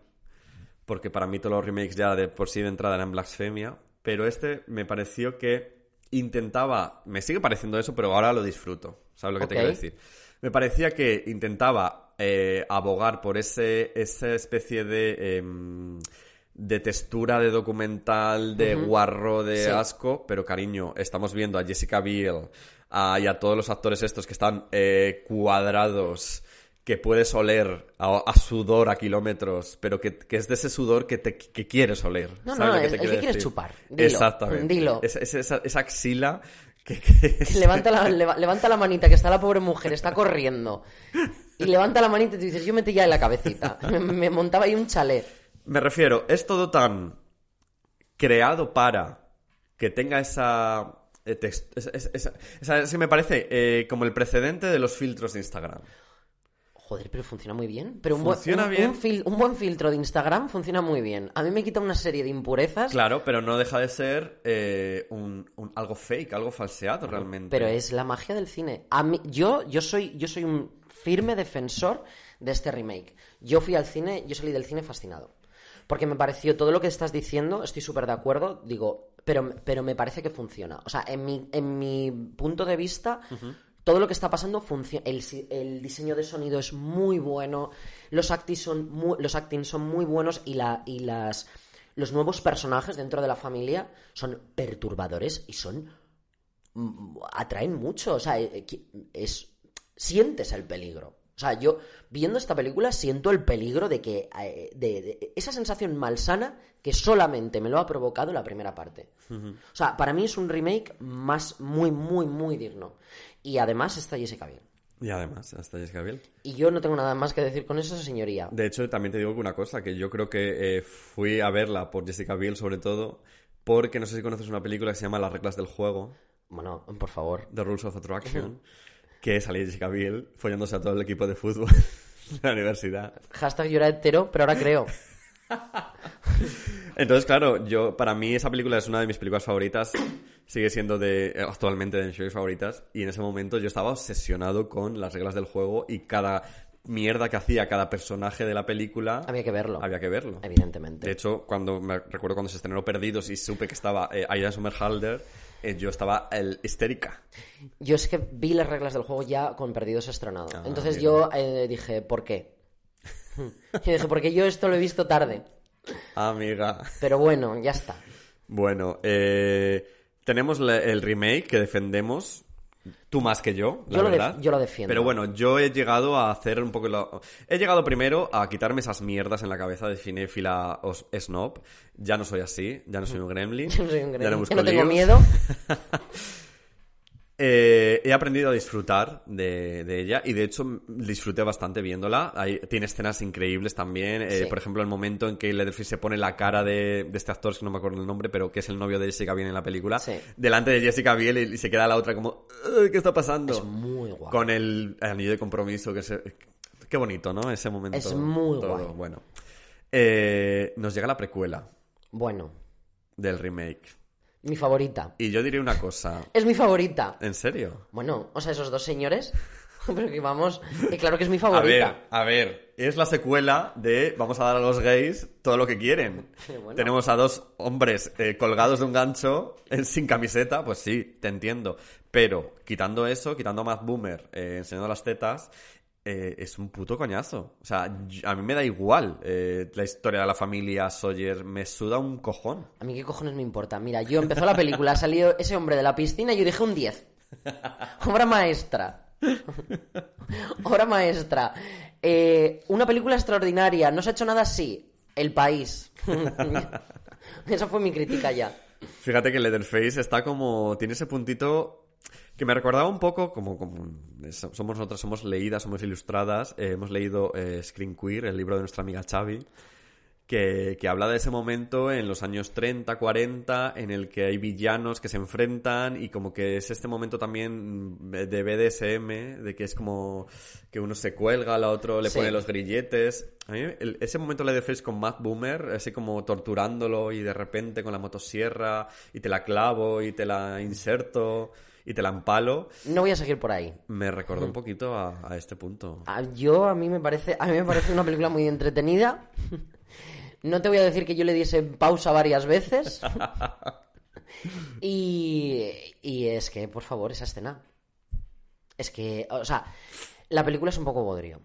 Es verdad, la película es un poco aburridilla, no pasa nada, de hecho no puto pasa nada, otra vez es la misma mierda, con unos personajes mucho más planos y que mm, te interesan bastante menos. El papel de ella es aberrante, el de la protagonista es increíble, no hace nada la pobre mía en toda la película, más verdad, que... No hace nada, sencillamente va viendo cómo van sucediendo los acontecimientos. O sea, el momento en el que están matando a su novio. Perdón, spoilers. Queridos radioyentes, estoy soltando un montón de spoilers. O sea, el, el momento en el que matan a su novio eh, y ella está sencillamente siendo una espectadora.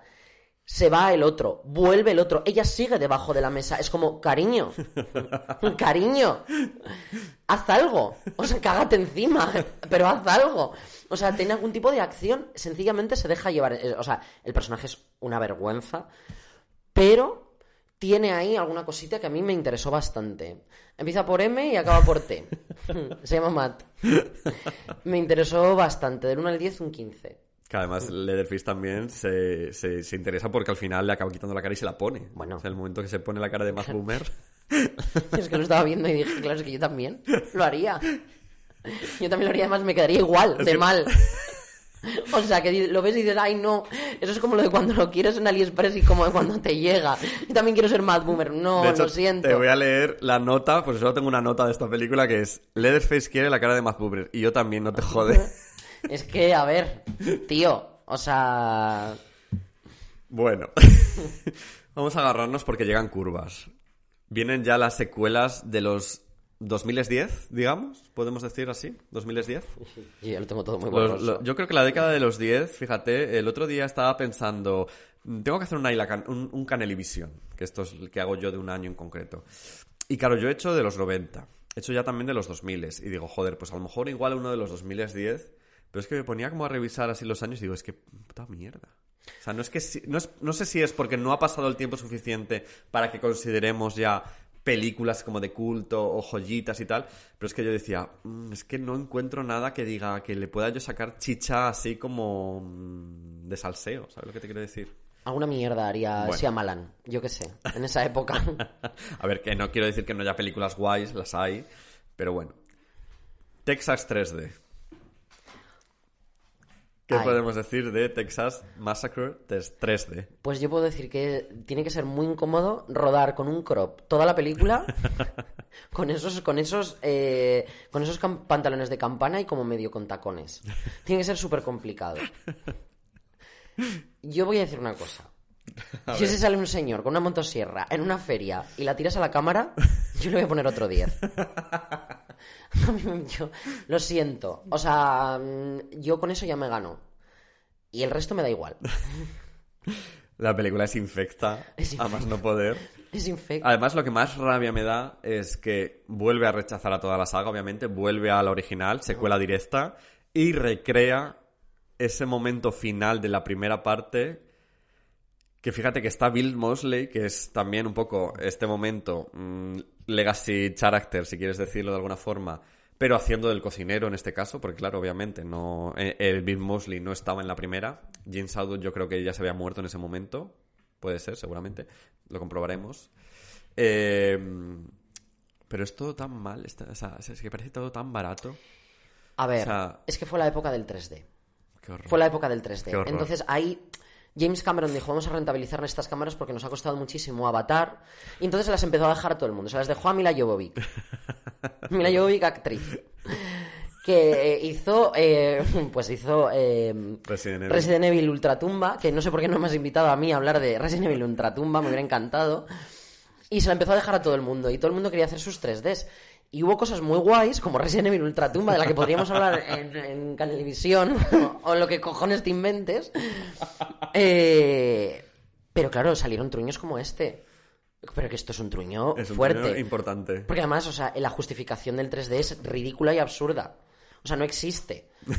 ¿Qué pasa? Que estas cámaras dan una textura muy plana. Entonces no existe el, el- es todo digital al extremo. No sabían además rodar con estas cámaras. Entonces, eh, o sea, había un montón de directores de foto que no sabían qué cojones hacer con eso. Entonces son la luz es muy plana, sale todo muy iluminado, es muy feo, es muy feísta. Sí. Y luego eso acompañado evidentemente de la mm, total ausencia de ganas de escribir nada, un guion ahí con una servilleta. Y, y bueno, pues eh, unos personajes de mierda, unos personajes de mierda. Tiene un par de cosillas que son simpáticas. ¿Cuáles? Pues mira, el momento en el que salen ellos corriendo con la furgoneta, que va el detrás, e- eso es de esta, ¿verdad? ¿O me lo estoy inventando? Sí, creo que sí, que tiene este momento de... Ellos, Esa sí. parte mola bastante porque genera un poco de tensión. Y de hecho me gusta que él con la motosierra eh, se cargue la rueda y se choque el coche y tal. O sea, digo, estoy rescatando Sí, sí, sí. cuatro mierdas. Estás arañando, Estoy claro. arañando. Y luego es verdad que me hace mucha gracia también la parte de la. La parte de la. mm, La parte de la feria. Ajá. Porque de hecho sale. Sale Jigsaw. Porque esto ya es de Lionsgate. Sí, es verdad. Entonces, y aparece Jigsaw por ahí en plan rollo cameo. Y yo dije, pues mira, mm, mis dieces. ya está. Cameo de Jensen. Y ya está, y el resto es un horror. Es un horror totalmente. O sea, y además es que la historia. eh, no puedo, no puedo. Me da rabia que sale Marilyn Burns en el casi de su último papel antes de morir. Que hace como de la matriarca. Fíjate, al final es irónico, ¿no? Que es la primera Sí. Final Girl, hace de la matriarca de, de la, del clan, del clan Sawyer. Pero no, cariño, es que ni por esas. Es que no hay por dónde agarrarla. Y es que. Que la, Final Girl es la prima de Leatherface al final. Es un coñazo. No, cariño. Es muy bonito el póster. No el que. eh, Si, si ponéis en Google Imágenes póster, la, la matanza de Texas 3D, hay uno que pone. eh, el, el mal tiene muchas caras y aparecen todas las máscaras Ah. del, de, mm, que, ha, te- que ha ido teniendo Leatherface. Y es muy guay ese póster. Y ya está, tú te pones el póster, te lo ves y, Y te haces una gallolilla Y ya está. y te ves otra cosa. Pues vamos a ir con Leatherface, que es de 2017. que es la precuela. esp- Espera, es la precuela de la mm, película original del 74. Pues es la precuela, pero en la línea temporal de 3D, del- de, de Texas Chainsaw 3D. Entonces, tenemos a eh, el personaje interpretado por Marilyn Bosch, la matriarca Sawyer, interpretado en este caso por Lily... ¿Cómo se llama esta actriz? La de a dos metros bajo tierra. Mi actriz favorita del mundo. Es verdad, es mi actriz favorita del mundo. Oye, ¿cómo se llama? Pues la de The Haunting. Es que la de The Haunting, la guarida. Lee Taylor. Esa. Lily Taylor, coño. que no salía. Tenemos también a Stephen Dorff en el reparto. Pero es que eh, es, es una película que yo lo comentaba el otro día con Xavi. Yo creo que esta película, sin el handicap, si es un handicap eh, de por sí, de ser las. de, de pertenecer a la, a la saga La Matanza de Texas, yo creo que estaremos mal. con una película muy resultona y muy guay. No está mal. Pero, obviamente, han decidido que tiene que encajar de alguna forma en lo que es la saga. Y no sé por qué, en qué momento decidieron que se lo iban a jugar todo al giro, eh, el plot twist de Leatherface. Que claro, yo creo que. que claro, tú- tú- se supone que es la infancia de Leatherface lo que te están contando. Que está en el psiquiátrico este, bueno, está en el asilo, en el orfanato. Hay un muchacho que parece que es Leatherface todo el rato, porque es así como grandote, que es así como un poquito retarde. ¿Y no es? Y resulta que no. Es que yo no la terminé de ver. Claro, si no, quería, no querías posearte. Ay, ay, ay, ay, ay, ay. que Es que yo no he terminado. No me lo puedo creer. Pues Eh, es que de repente el... Reaction. el- claro, ahora va el spoiler, esta es más reciente, así que voy a avisar del spoiler. El, el plot twist es que, eh, dado un momento, llegado un momento dado, eh, a este lo matan de repente, y claro, tú te quedas como diciendo, ¿cómo van a matar a Leatherface? Porque tú llevas toda la puta película pensando que ese muchacho es Leatherface. Le revientan la cabeza, entonces tú dices, es que es imposible, que, sea, que está muerto. Y resulta que Leatherface es el guaperas que también le revientan la cara con un balazo y luego Lily Taylor le cose la cara y le dice, ala, toma la sierra. Pues, pues ahora mismo, ahora mismo me voy a ir corriendo a casa A terminarla. a terminar de verlo porque a mí ahora, ahora de repente tiene mi atención. Toda la que no había tenido en los 40 o 50 minutos que le di de tiempo hasta que yo ya dije, basta ya. Yo no soporto más ni a la matanza de Texas ni a su puta madre. O sea, yo me quiero ir a la calle a que me dé el sol, que llevo aquí como un vampiro metido dos putas semanas viendo a un señor con una motosierra danzando de un lado para otro. Y yo dije, ya está. Ya está bien. Ya está bien la bromita. Que le, den por culo a la Canelli y, y a su puto podcast. Yo no puedo más. Bueno, pues ya está. Llegamos a la, a la secuela de Netflix. Bueno, Llegamos a la secuela de Netflix, cosa. dirigida por David Blue García, con producción de Fede Álvarez, que conocido por eh, haber traído el remake de Posesión Infernal, Devil Death. No sé si tú eres fan de ese remake. Regu. Yo O sea, también, ¿eh? Yo también tengo mis, mis problemas con Yo, él. yo soy un poco regu. Sí. Eh, o sea, reconozco que es muy buena peli. La- no, no puedo decir lo contrario, o sea, digo, tiene unas escenas que son tal, pero yo le pedía más, no me digáis por qué. Dicho eso, este tío, o sea, este tío yo le como las mierdas. Vamos a decirlo así, eh, suave. Suavecito. O sea, me parece que es impecable a la hora de manejar la cámara y de cómo plantea siempre la tensión y el terror. Yo no tengo nada que decir, además no tiene ningún tipo de escrúpulos en soltar sangre, vísceras y lo que haga. O sea, la de no respires es de él. Sí, también. Bueno, es que es la hostia. Es un pedazo de thriller. Pero Evil Dead... mm, Bueno, Texas 2022. ¿Qué decimos de Texas 2022? yo voy a decir que es un sí como una catedral. Totalmente. O sea, es todo lo que yo necesitaba. Todo, todo lo que no me dio Halloween Kills. Oh, God. Ahí se viene. Todo lo que no me dio Halloween Kills. Una película que es. Esta película es autoconsciente. de la tontería que es, se ríe de sí misma y, joder, Re- la matanza de la motosierra de Texas. Bueno, tenemos Texas, tenemos, tenemos una motosierra Y tenemos una matanza. tenemos una pedazo de matanza. O sea, ya está, no le estoy pidiendo más. O sea, ya tengo la obra maestra. Entonces, dame eso. Claro, Dame eso con sentido y con... coherencia un poquito, Exactamente, ¿no? y echándonos las risas y disfrutemos de brazos y de tripas colgando. Porque a eso hemos venido. Esta secuela, esta secuela vuelve a negar todas las líneas temporales eh, tal y vuelve a la original otra vez, pero me flipa, o sea, yo en el minuto 2 que, que pasa esto, que, que la forma en la que agarra la original y la convierte en la propia cultura popular de, de la propia historia de hoy en día. Y es como eh, un true crime que ocurrió Total. en aquel... eh, en ese momento, que ya te digo, es al minuto 2 de la puta película, Sí. dije, eh, yo ya, dentro, yo ya estoy dentro. A mí ya me tiene. Juega un poco con el... Con, o sea, digo, al final no deja de ser... uh, hace los truquitos que ha estado haciendo Scream o tal. O sea, juega un poco con el metalenguaje de decir... Bueno, eh, Leatherface se ha convertido, ¿no? Como en ese icono popular casi, ¿sabes? Dentro de que aquí existe, en este mundo, en esta realidad, existe o existió. Pero claro, o sea, aparece un póster de él, o sea, de Most Wanted, eh, que es como... que parece que está hecho por, por un artista, ¿sabes? O sea, tiene ese punto pop. Y yo dije, bravo, bravo. Me encanta también, además, que recupera a Sally, a la, a la, a la Final Girl original, que durante varias secuelas había sido como súper denostada. En una estaba en un psiquiátrico, hemos hablado del cameo, no hemos hablado del cameo en la 4, cuando sale René Zellweger en el psiquiátrico y aparece de repente la camilla con eh, Sally. Yo, no- yo no la reconocí, cuando la estaba viendo no la reconocí. Y dije, ¿qué tontería es esta que está pasando? Digo, porque esta señora se la queda mirando. Y claro, era. Luego me enteré. Era Marilyn Burns. Eh, la recuperan. Me encanta que recuperen al personaje, pero claro, al fin y al cabo estamos ante una recuela. Claro. Estamos hablando de, de las recuelas, como nos ha enseñado de Scream 2022. 22, 22 Para la que a mí no me llamaron, yo no fui convocada a ese, a ese podcast, A no ese pasa concilio. nada. No pasa nada, pero ya lo he dicho. También eh, hablamos también de Halloween, como la, la nueva trilogía de Halloween. Halloween, ¿cómo era la primera? Halloween. Halloween. La noche de Halloween. Halloween, luego Halloween End, Kills, y luego Halloween Halloween Ends va a ser la del sí. año que viene, ¿no? Vale. que la veremos próximamente en Sitges. Sitges probablemente. Ojalá.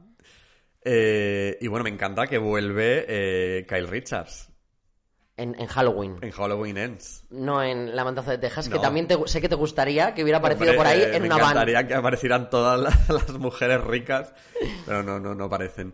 Eh, teníamos este momento Legacy eh, Character, ¿no? Personaje clásico. Sí, que meter señoras en películas. Hay que meter un montón de señoras en Que películas. la pobre, pues hemos dicho ya que murió en 2014, entonces ha hecho el recast, pero es increíble porque se parece un montón a. O sea, pones a la señora y pones a, a la joven y dices, joder, pues es coherente, ¿no? Puede ser coherente el paso del tiempo en, en esta persona. Vale. Tenemos este Leatherface también ya de la tercera edad, digámoslo ya así, porque han pasado 50 años desde la primera y se supone que está establecido de que esto es en el año 2022. Entonces tenemos a eh, la Final Girl de 70 años. Tenemos a el villano Leatherface también de pues sus 70, eh, 75, 80. No sé, es que yo ya me pierdo en los Da cálculos. igual, porque se pone la máscara y no te enteras tú de la edad que tiene. Es eterno. Además se pone la máscara de su vieja, Bueno. la cuidadora. Yo, son, es que son todo éxitos. A ver, yo flipé, o sea, de verdad, yo ya lo voy a decir, es que me, me encantó. O sea, lo que tú dices, todo lo que. O sea, tampoco me esperaba gran. mm, No sé, que me cambiara la vida esta película, entonces. Me esperaba simplemente que respetara el, el legado de la clásica, porque yo soy de estos de dices, joder, tal. Y que me divirtiera y me entretuviera. Y lo hizo todo el rato. Bueno, es que está muy bien rodada. Es que además... la fotografía es Es preciosa. que está muy bien rodada la película y todas las escenas, las set pieces, o sea, ¿te acuerdas? Las set pieces, la, el momento en el que se chocan y, y- y- y esa secuencia de la chavala que ha tenido el accidente de tráfico y, y el otro que está haciendo sus trastadas, genera mucha tensión, está muy bien montada, está muy bien actuada por su parte. Sí, exacto. O sea, digo, digo, eh, hay un montón de valores de producción. Es como, esto no está hecho al pedo. No. O sea, aquí hay gente con gusto y gente que, eh, que está eh, tratando bien a, a esto, siendo consciente de que al final no deja de ser una tontería. Y es muy gracioso ver cómo matan a un montón de retrasados mentales que lo que quieren es... eh, ¿Qué era lo que querían? O sea, querían montar una ciudad Una ciudad utópica, Ay, no, sí. no, no, no. Claro, es Pues unos hipsters, unas pesadas. Pues un montón de gente que se merece morir. Entonces es divertidísimo ver cómo te llega Leatherface, del que tú sientes mucha más empatía y dices, a tomar por culo. A tomar por culo. Ya está bien la tontería esta. Del branch. A la mierda. Muere. Muere gilipollas. Total, además sigue siendo también pues ese enfrentamiento de lo urbano y lo rural que ya estaba en la clásica, sigue siendo traído a nuestros días. Esa especie de gentrificación de repente del pueblo fantasma, eh, pues lo rural versus lo urbano. O sea, es que sigue teniendo los mismos temas, sigue hablando de, de lo mismo y que lo haga de- con esta frescura, a mí me, me encanta. Y en o sea, en- no dejemos, claro, mm, es una, sigue siendo la novena parte de una saga. Madre mía. O sea, tú, tú- yo pienso ahora, por ejemplo, en Viernes 13, parte 9, que es una puta basura infecta, la de Jason va al infierno. No sé si la Eh, recuerdas. Espera, espera. Jason Val... Espérate, porque, ah, bueno, ahora me acabas de pillar. Jason Val Infierno es la que, apare- la que en la escena final sale... Coge la salen las garras de- de tal. Esa película es un horror. Pues imagínate, o sea, estamos hablando de, de ese nivel de, eh, de número Hmm. en una saga. Y eh, que llegue y nos haga, no sé, me ha encantado. No entiendo las malas críticas que está teniendo. Eh, Horror Losers apuntaba a que se estaban tomando licencias de esta forma porque era terror al final y como que siempre se ha denostado el terror. En, en- él hablaba de firmas de, de grandes medios que estaban eh, cri- eh, teniendo críticas como súper destructivas hacia la película. ¿Pero a Horror Loser le ha gustado? A Horror La- Loser le ha las, dos gustado. preguntas, las dos preguntas más importantes ahora mismo son: ¿a Horror Loser y a Javi Parra le han gustado? Porque si les ha gustado a los dos y a mí también, yo tengo un problema. Pues, Porque no suelo cariño, coincidir. lo tienes. Madre mía. Madre mía. Me voy a ir a denunciarlo. Así que nada, desde aquí recomendamos totalmente la, la última entrega de Netflix. Eh, obviamente recomendamos siempre que veáis eh, la clásica del 74 y yo me atrevería a recomendar mucho la secuela directa del 86 Sí. de Toby. Y, y bueno, yo creo que ya está. Llevamos una hora y media hablando. Ya está. La gente ya está harta de escucharnos gritar y vocear, Y- sobre todo a ti, cariño. Yo estoy cansadísimo. Eh, pues nada, eh, promocionate un poquito, cariño. Eh, dinos tus redes y esas cositas. Ay, ay, eh, ay, ahora me quedo cortado. Ah, Yo- ah. me da- a mí esas cosas me dan mucha vergüenza. Ah. Yo soy muy dicharachero, pero luego soy muy mío, ¿eh? Pues mira, mis redes son eh, arroba es como terrible, donde podréis ver un montón de fotos de mi gato. Y a veces mías eh, sin camiseta. Bueno, no Muy interesante, muy interesante No todo. Un el contenido que el contenido que necesitáis probablemente todas. Y, y ya está, y eso, y es que no tengo más. Y mi Twitter es eh, arroba es como terrible y no pongo nada. A veces me cago en San Pito Pato y ya está. A mí me podéis seguir en arroba lacaneli barra baja en Twitter y arroba lacaneli en Instagram y hay barra baja lacaneli Twitter e Instagram para el podcast, para las redes del podcast. Y bueno, pues eh, también tenemos un coffee, ko-fi barra no, punto com barra ailacaneli creo que es, donde podéis darme una propinita, cariño, eh, pues un café, un, invitarme a lo que queráis. Mm, Vosotras pues dais ahí el dinerito y yo pues os lo agradezco, ya está, así de fácil. Y nada, amigas, que espero que os haya gustado este episodio sobre la matanza de Texas. Eh, muchas gracias Álvaro por, por haber aceptado la invitación. Muchas gracias a ti. Aceptado el reto de ponerte. Lo he, lo he aguantado, lo he, he mantenido el tipo. Y cuéntanos, ¿con qué nos despedimos? Bueno, pues vamos a despedirnos con una canción que es de mi grupo de música, porque ¡Wow! Wow. Entre otras muchas cosas tengo un grupo de música. Ahora mismo no estamos muy en activo, pero sacamos allá por, no sé, 1745, sacamos un disco y es todo de cosas del terror y de los muñecos. Entonces, pues tiene ahí sus cosillas. Y esta canción se llama Scream Queens y viene pues muy con el tema, ¿no? Pues aquí con Screen Queens, del grupo que nos has dicho el nombre. Aliasing se llama el grupo. perdón. Aliasin. Eh, nos despedimos hasta el próximo. Ay, la Caneli. Un besito y cuidaros mucho.